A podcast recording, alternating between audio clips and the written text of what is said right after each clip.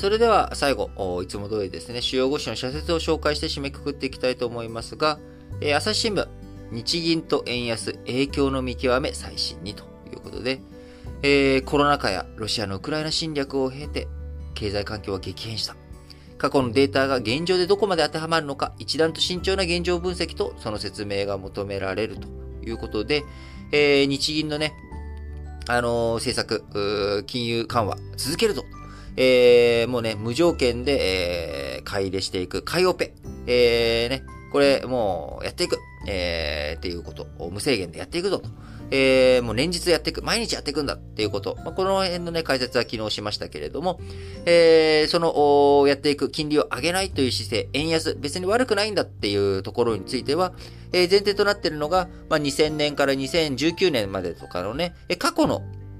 指標、数字という意味でいけば、円安っていうものが輸出企業にとってプラスになり、えー、日本にとって恩恵のある話なんだということ。えー、まあ、こういった姿勢を見せているわけですけれども、あのー、例えば、まあ、金利が上がれば、えー、金利が上がればですね、あの、例えば住宅、えー、僕らが不動産買おうとするコストとして金利がかかってくるわけですよね。えー、例えば、すごい、もうめんどくさいんで、ざっくりいくと、5000円、5000円でマンションは買えない。ごめんなさい。5000万円のマンションを買うとします。え5000万円のマンションを買うとして、金利が1%上がったとしたら、そのマンションを買うのに、え1%なので、50万円、負担が増えるわけですよね。え1年間で。で、当然、金利1%増えて1年間っていう話じゃないので、あの、まあ、複数年にわたって何年ローンになるのかわかんないですけれども、1%上がれば、あの、それなりにコストが高くなるわけです。まあ、1000万とか上がるのかな？ちょっと計算してみないとわかんないですけれども、えー、1%上がれば、当然、えー、その、マンション購入するね、費用、コスト感、負担が増えるということになります。えー、それに対して、輸入材ですね。えー、円安のせいで、え、輸入したあ原材料、え、コンクリートとかのね、え、原材料になっていくものとか、あるいは木とかもね、え、海外からあか買ったりとか、その原材料が上がるコスト、えー、円安によるコストアップと金利によるコストアップ、どっちの方が負担が大きいのかとかね、えー、この辺しっかりとなんかいろいろ分析出して、えー、見てほしいなっていうのはすごく思うところです。はい。えー、朝日新聞もう一本は武器の提供、なし崩し拡大を危ぶむと。いうことで、えー、今回ね、ウクライナに対していろんな装備品とか、いろいろと提供したりとかっていう中で、えー、日本のこれまでのですね、えー、輸出、武器輸出三原則、えー、これが2014年に防衛装備移転三原則を新しく第二次安倍政権の中で、えー、やって、えー、紛争当事国などを除く輸出を認める場合を限定し厳格に審査する。目的外使用や第三国移転に事前同意を義務付けるを満たせば、え、輸出が認められるようになったということですが、紛争当事国ダメって言ってるのに、え、ウクライナって紛争当事国じゃないの？ここがえー、紛争当事国の定義がですね、国連安全保障理事会の措置を受けている国にあって、の場合という風になってるんですが、えー、これ、朝鮮戦争時の北朝鮮と湾岸戦争時のイラクしか当てはまらないという定義なんで、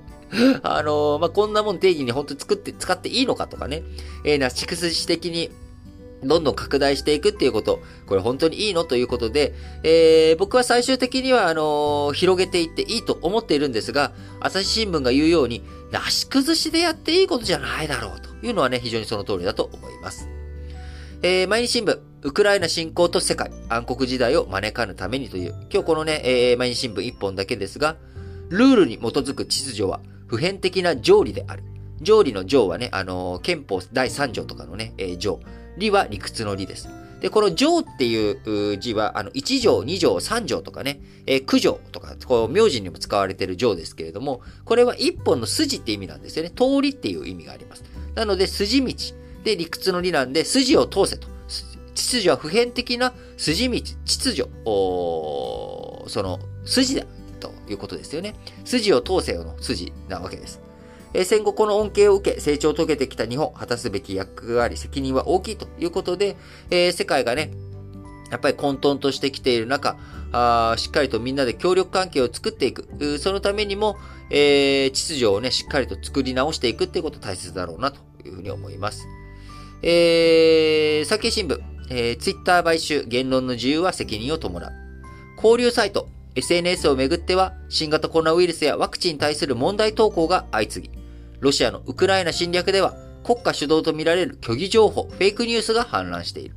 自由の名のもとに放置できる状況にはないということでね、えー、言論の自由、責任伴うということで、えー、何をね、してもいいっていうわけじゃない。自由っていうものにはね、きっちりと他の人の自由も認めていく。じゃないとね、あなたの自由っていうのは認められていかない。えー、そこをしっかりとね、考えていく上でも、あの、匿名だから何言ってもいいとかね、バレないとか、バレなきゃ何やってもいいなんてことはないわけで、あの、お天道様は見てますし、えー、皆さんね、心の中にどんな倫理観を持っていくのかっていうこと、改めて自分の胸にあるものをね、えー、しっかりと見つめていってほしいなと思います。えー、産経新聞もう一本は、小学生大会の廃止。まず大人が意識の変革を。全従連は、小学生が勝利至上主義に陥ることは好ましくないとしているが、その説明はおかしい。勝利至上主義に毒されているのは大人の方であるということで、これちょっと僕ね、目から鱗でしたね。確かに、あの 大会で勝たせるために無理な減量や危険な技を子供に強いる指導者もいれば、審判や我が子の対戦相手に罵声を浴びせるなど、常軌を逸した保護者もいるということで、えー、子供がね、勝利、勝ちたいんだって勝利至上主義になっているというよりかは、周りの大人が勝たせよう、勝たなきゃダメだっていうようなのをね、えー、植え付けていっているんじゃないのと。そこの意識改革をまずしなきゃいけないんじゃないのということで、えー、それはね、非常にその通りだなと思いました。えー、読売新聞、悪質クレーム、理不尽な要求は許されない。店などの従業員に対する顧客の理不尽な要求はカスタマーハラスメントと呼ばれる。コロナ禍でのストレスから深刻化していると指摘されているということで、あのー、まずね、俺は客なんだから何してもいいとかっていう人はね、まず客じゃないんですよね あの、客っていうのはですね、あの、しっかりと物と、そのサービスをお金で交換して受け取る人であって、そこに、あの横暴なね、犯罪行為に至るような脅迫とか、えー、上記を逸した発言とかを浴びせる人っていうのは、もうその時点で客の要件をね、満たさなくなります。えー、だってそれって暴れる、その損害を与えるわけですから。お金の、お金とかね、えー、まあ、あの、オピニオンとか意見を提供するぐらいではなく、えー、犯罪行為に及ぶとか、あ相手に対してね、攻撃、そういった損害を与える人をお客とは言わないですよね。あの、なので、えーお客様は神様ですっていう言葉ありますけど、僕は、あの、これは間違ってないと思ってます。えー、お客様だったらね、大体客の定義に当てはまらない人が、あ自分のことをね、俺は客だ大体、俺は客だっていう人は あの、客じゃないんですよね。あの、これね、あの、非常に大切なポイントだなというふうに思っています。はい。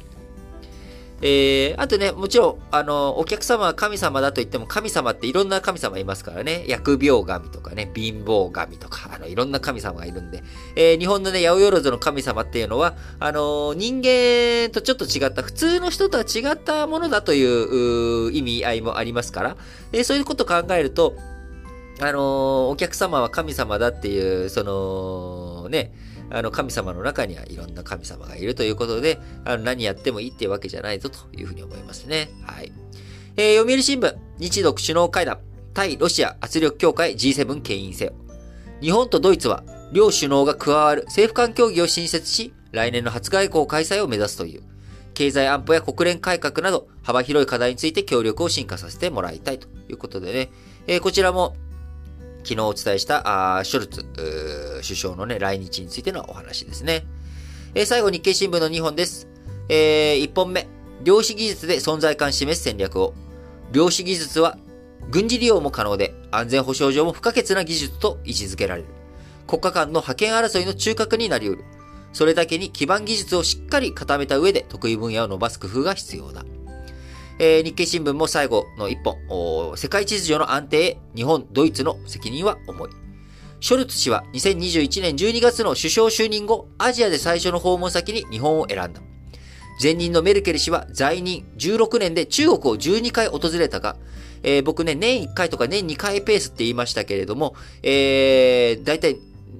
1.5年に1回ぐらいのペースでしたね。メルケル氏、在任16年で中国を12回訪れたが、訪日は5回だった。中国への傾斜が目立ったドイツの首相が日本十字を、重視を明示したことを評価したいということで、えー、皆さん本日も新聞解説、ながら聞きをお聞きいただきありがとうございます。しばらくね、まあ、ゴールデンウィーク中ということもあって、えー、ニュースね、えー、伝えるべき内容減っていくとも思いますので、まあ、量という意味では、